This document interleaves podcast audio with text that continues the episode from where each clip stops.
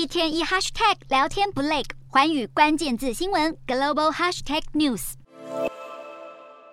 英国政府上星期投下了减税震撼弹，却跟自家央行的货币紧缩路线冲突。明明要升息，却又大幅减税，让市场陷入一片混乱，股市汇市双双重贬，动荡氛围让英国央行在二十八号紧急宣布要出手救市，即日起到十月十四号收购长期公债，并把原定下周启动的缩表行动延迟到十月三十一号执行，希望能够恢复市场秩序。虽然政府想安抚投资人情绪，表示新上任的财政大臣夸腾每天都跟央行总裁碰面，努力做好协调工作，但止不住要夸腾下台的声音在朝野四起。国际货币基金也批评英国政府的财政计划会影响央行货币政策成效，加剧社会的不平等。多个研究跟信评机构也警告，政府的大规模减税将造成预算赤字恶化跟利率上升，只怕会让英国经济又陷入另一重困境。